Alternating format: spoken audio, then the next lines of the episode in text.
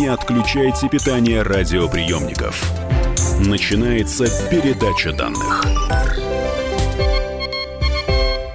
Ну что, друзья, Вчера состоялось историческое событие. Компания SpaceX со второй попытки, но запустила к МКС свой первый корабль с астронавтами на борту.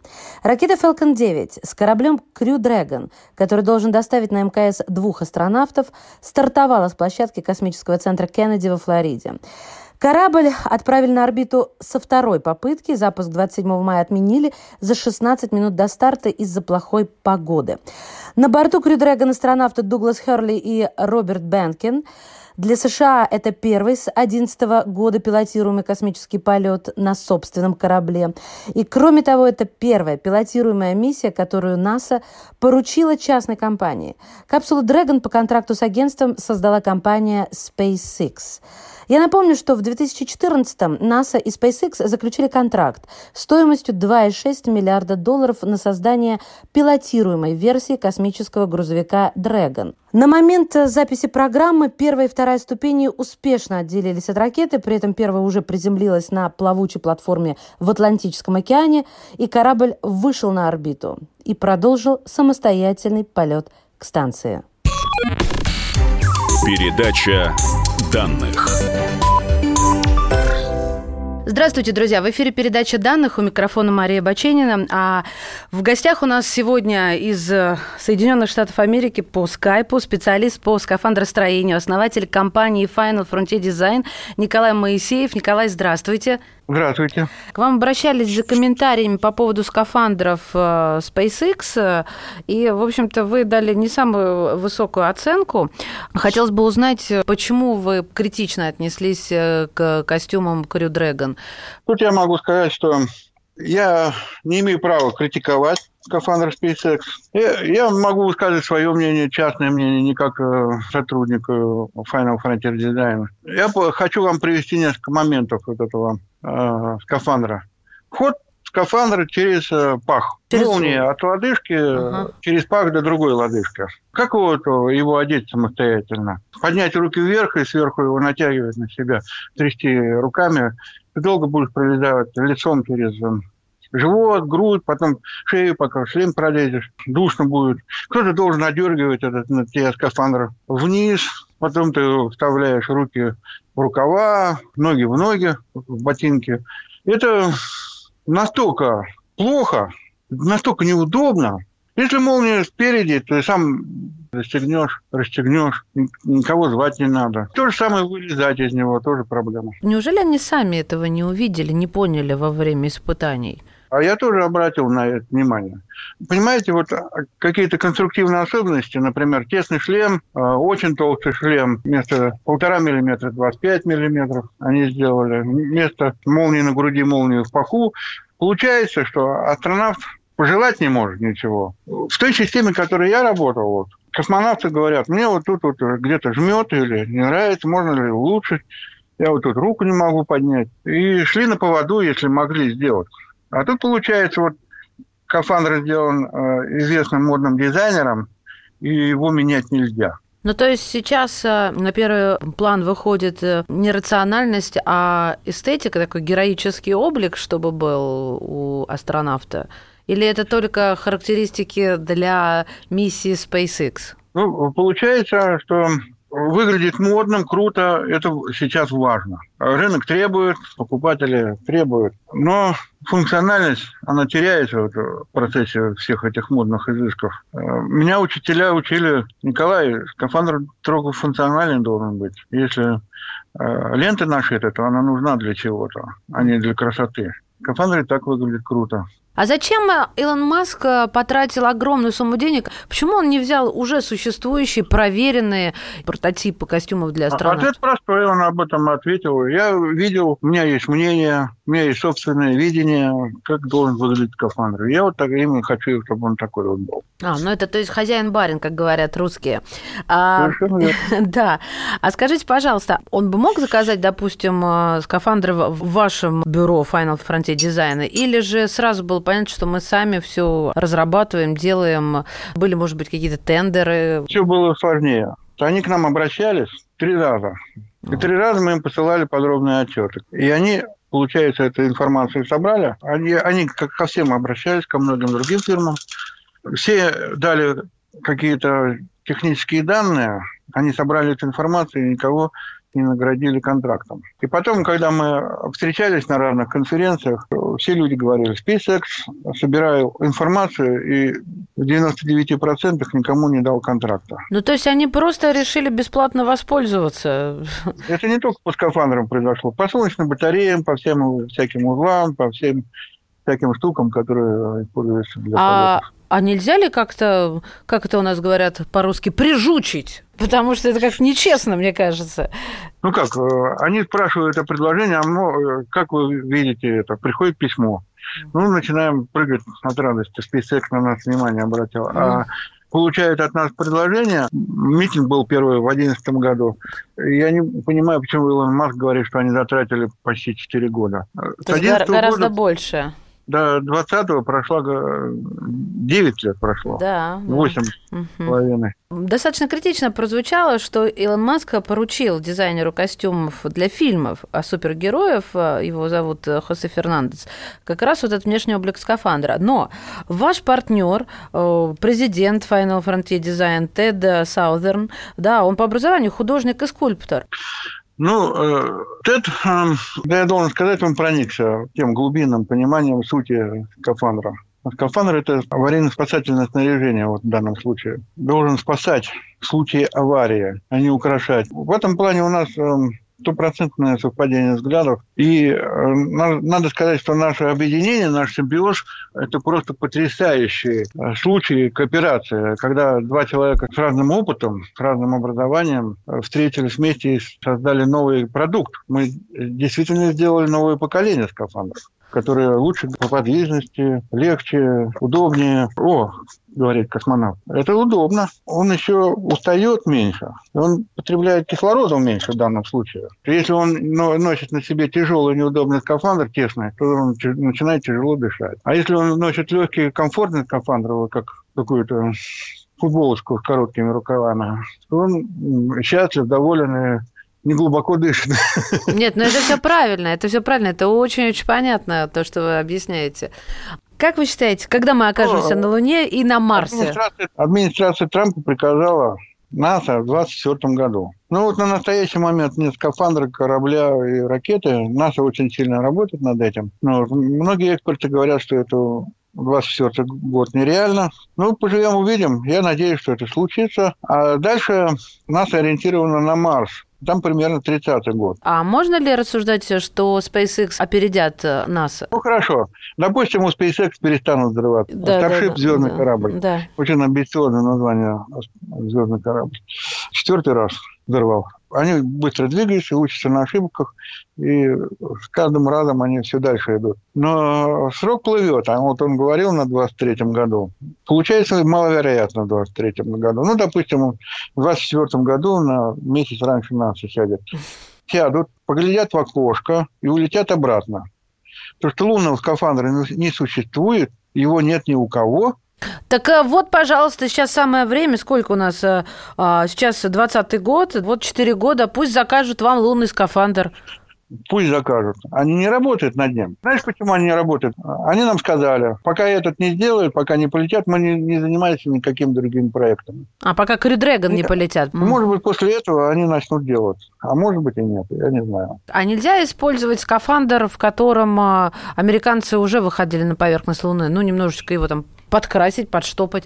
Э, нельзя. Ну, во-первых, нет тех технологий, например.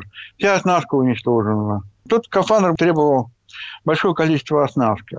Что это значит оснастка? Я не очень понимаю. Например, вы знаете, как изготавливают резиновые перчатки? Вот такие руки керамические. Их окунают в латекс. Несколько раз окунают. Потом сушат, а потом в печку. Печка при определенной температуре латекс вулканизируется. Присутствие определенных химических веществ, серы там и другие. И из жидкого латекса мы получаем упругую резиновую пленку, которая тянется. И потом эту резиновую перчатку или другое резиновое изделие снимают с этой оправки. И вот эта вот оправка или модель, она э, должна быть. Без нее мы не сделаем.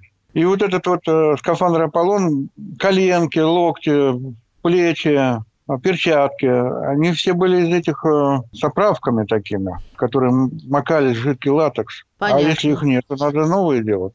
Мы исчезнем из эфира буквально на пару мгновений. Друзья, не отключайтесь. В эфире у нас специалист по скафандростроению и основатель компании Final Frontier Design Николай Моисеев. Помните, что подкасты передачи данных вы можете послушать в любое удобное для вас время на сайте kp.ru и на всех подкаст-площадках страны. Не отключайте питание радиоприемников. Идет передача данных. Мы делаем радио для тех, кто хочет быть в курсе всех событий и ценит свое время. Специально для тебя мы создали новый сайт радиокп.ру радиокп.ру Подкасты, видеотрансляции студии, текстовые версии лучших программ. Слушай, смотри, читай. Политика, экономика, бизнес, технологии, наука – все новости, все темы, все точки зрения на новом сайте радиокп.ру. Не отключайте питание радиоприемников. Начинается передача данных. Мы возвращаемся в эфир. Передача данных у микрофона Мария Баченина. И в виртуальной студии у нас специалист по скафандростроению, основатель компании Final Frontier Design Николай Моисеев. Я, наверное, хочу начать даже не с науки, а потому что меня настолько увлекает ваша личная история простому российскому инженеру, чтобы создать компанию, конструкторское бюро в Соединенных Штатах. Вот с чего нужно начать? Ну, в нескольких словах я об этом не мечтал и не думал. То есть я, как э, простой советский парнишка, я мечтал о космосе и э, всю жизнь посвятил ему. Но жизнь так сложилась, что были нищие 90-е, потом оказалось в 2000-х ситуация еще хуже. Вот. И я участвовал в конкурсе «Перчатка астронавта». Был открытый конкурс такой двух раз. Первый заход, э, можно сказать, зарубили русского, потому что они увидели, что это будет как бы для них не очень приятно, если русский выиграет. Они поменяли правила э, во время конкурса и исключили много пунктов. Например, исключили разделение призов. И через месяц они прислали новые правила, и там было написано, что так и так вот. вот. А во второй э, конкурс э, мы выиграли вместе с моим бизнес-партнером Тедом Сазерном 100 тысяч долларов и основали компанию. А, после основания компании как оказалось, все только начинается. Мы оформили визу на меня, рабочую визу а, по категории О1 для выдающихся ученых. В 2010 оформили компанию. В 2012 я переехал в США, а, билет в один конец. В начале 2013 получил грин-карту тоже по категории выдающихся ученых. Два месяца я потратил на сбор документов, рекомендательные письма от НАСА, все дипломы, патенты. Ну, в чем была сложность? В США очень строгие законы по передаче технологий. И э, скафандры входят в эту категорию специальной технологии. И просто так иностранцам ничего нельзя показывать, рассказывать, объяснять. Вот я вам не могу никаких деталей рассказать, иначе будут последствия. Вы должны это понимать. И вот э, Тед, э, когда мы начали работать, э, он выяснил, что я не могу на него работать. Специалист по скафандрам, который, как говорится, приносит знания в США и не может э, работать над проектом. Мы сразу гранты стали получать от НАСА. И он на меня оформил лицензию. Вот потребовалось, да, лицензии на меня, чтобы я имел право работать. Почему разработать э, новый скафандр так дорого? Я вот понимаю, что нужно зарплату платить людям. Любопытно для человека, который далек от производства чего бы то ни было, что самое дорогое? Наверное, создание принципиально нового материала. Что вот стоит самое-самую большую цену? Это очень хороший вопрос. Э, спасибо, что вы его задали. В цену скафандра ходят материалы, из которых он сделан. Если вы владелец компании и вы думаете начать э, делать новый скафандр, вы не можете начинать с новых материалов которые не существуют, которые вы не можете купить. Вы не можете сказать, о, я хочу там, допустим, какую-то вторую кожу. А ее нету. Ни на рынке, а, ни образцов никаких нету, ничего. То есть вы должны только брать те материалы, которые уже существуют. Прогресс по материалам очень-очень серьезный. Мы когда начинали, был ассортимент, э, один артикул А сегодня несколько десятков артикулов этого современного материала. Они прочнее стали и так далее. На втором месте это работа, но самый дорогой пункт – это сертификация. Что значит сертификация? Это просто стоит огромных денег. Вот, например, была объявлена цифра в открытых источниках. Сертификация новой перчатки стоит 1 миллион долларов. А что это означает, действительно, сертификация? В каких-то комиссиях? Э, многочисленные, многочисленные испытания.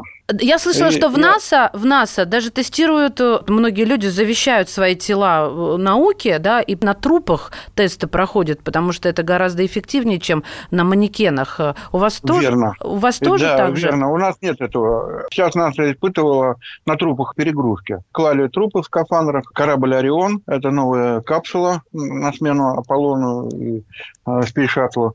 И эту капсулу «Орион» они сбрасывали в воду, на землю. Эти тела умерших людей облеплены датчиками, и потом их в рентген смотрели, где есть переломы, угу. нет перелома шеи там и так далее. Это э, используется широко. Для создания скафандра необходимо досконально знать атмосферу, климат и прочие характеристики планеты, куда, собственно, в этом скафандре и отправляется космонавт или астронавт. Или все-таки можно создать универсальный скафандр, который подойдет для полета на любую планету? Ни в коем случае не пойдет э, универсальный скафандр. Ну вот возьмите, если мы полетим с вами на спутник Сатурн Титан, там а, давление атмосферы близко к земному. То есть, э, если скафандр для Луны нужен сделать скафандр для вакуума, то на Титане вакуума нету. Космонавт выйдет из космического корабля, а там такая же атмосфера с таким же давлением. Ну, не такая же атмосфера, по давлению такая же. Там минус 150. Э, ну вот да, если снаружи минус 150, минус 125, а внутри должно быть как минимум плюс 20. Верно. Вы Это ш... совершенно другой скафандр получается. Для Титана, для Марса или для Луны. Почему для Марса очень, конечно, близко к Луне, но почему для Марса другой скафандр нужен? Сила тяжести выше. Соответственно, скафандр должен быть легче. Это действительно вызов для инженеров, для конструкторов, дизайнеров. Он должен быть значительно легче лунного. Потом атмосфера. Все системы терморегулирования в атмосфере не работают, которые для вакуума. Нужно пересматривать этот вопрос. Какие тесты нужно провести для того, чтобы проверить работоспособность скафандра и ударопрочность шлема? Потому что чаще всего в кино, ну вот какие фильмы приходят на ум? Первый, конечно, «Марсианин» приходит на ум. Показывают нам пробито стекло. Все. И в э, гравитации такая же история была, когда в одного из астронавтов э, попал осколок в открытом космосе. Действительно, шлемы настолько хрупкие у космонавтов, или это придумка киношников? Э, очень хороший вопрос.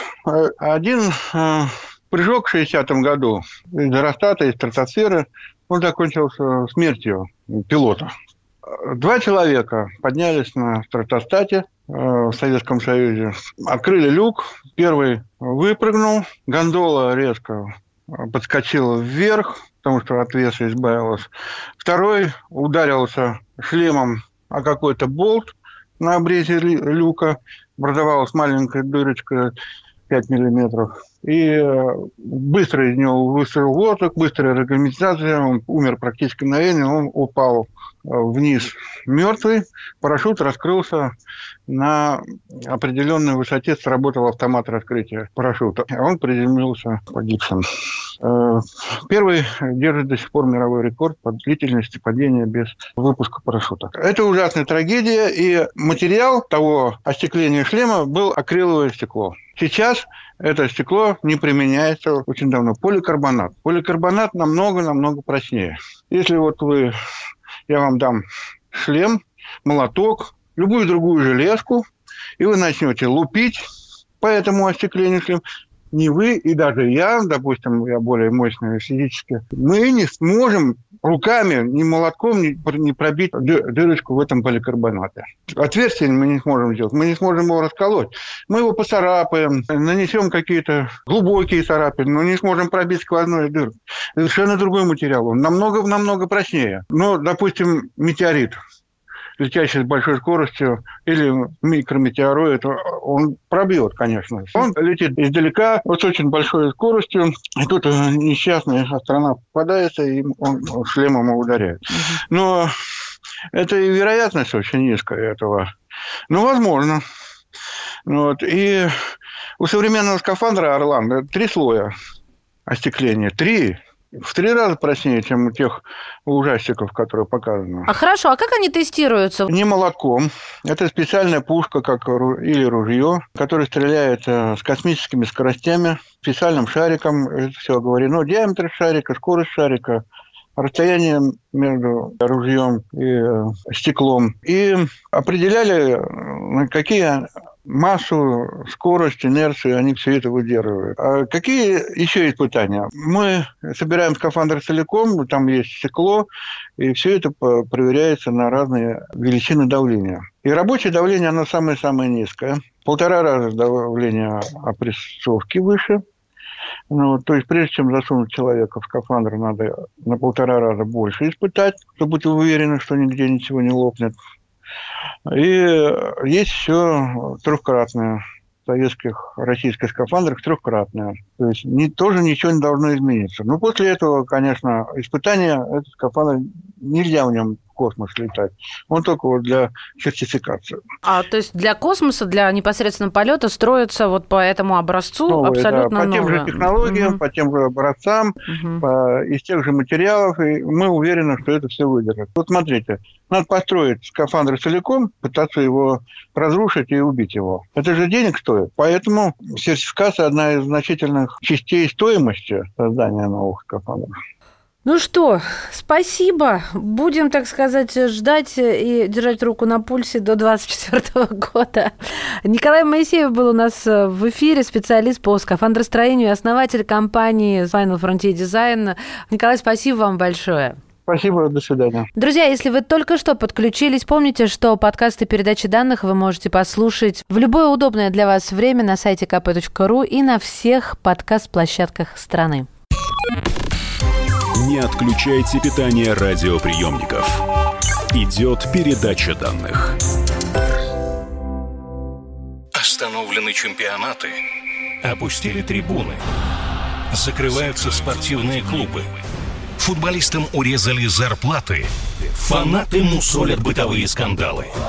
Что будет с профессиональным спортом после пандемии? Радио «Комсомольская правда» представляет «Спорт без короны» с Константином Тереховым. Каждую неделю в прямом эфире первые лица большого спорта, звезды и представители власти. Слушайте по пятницам в 14.00 по Москве. «Спорт без короны» на радио «Комсомольская правда».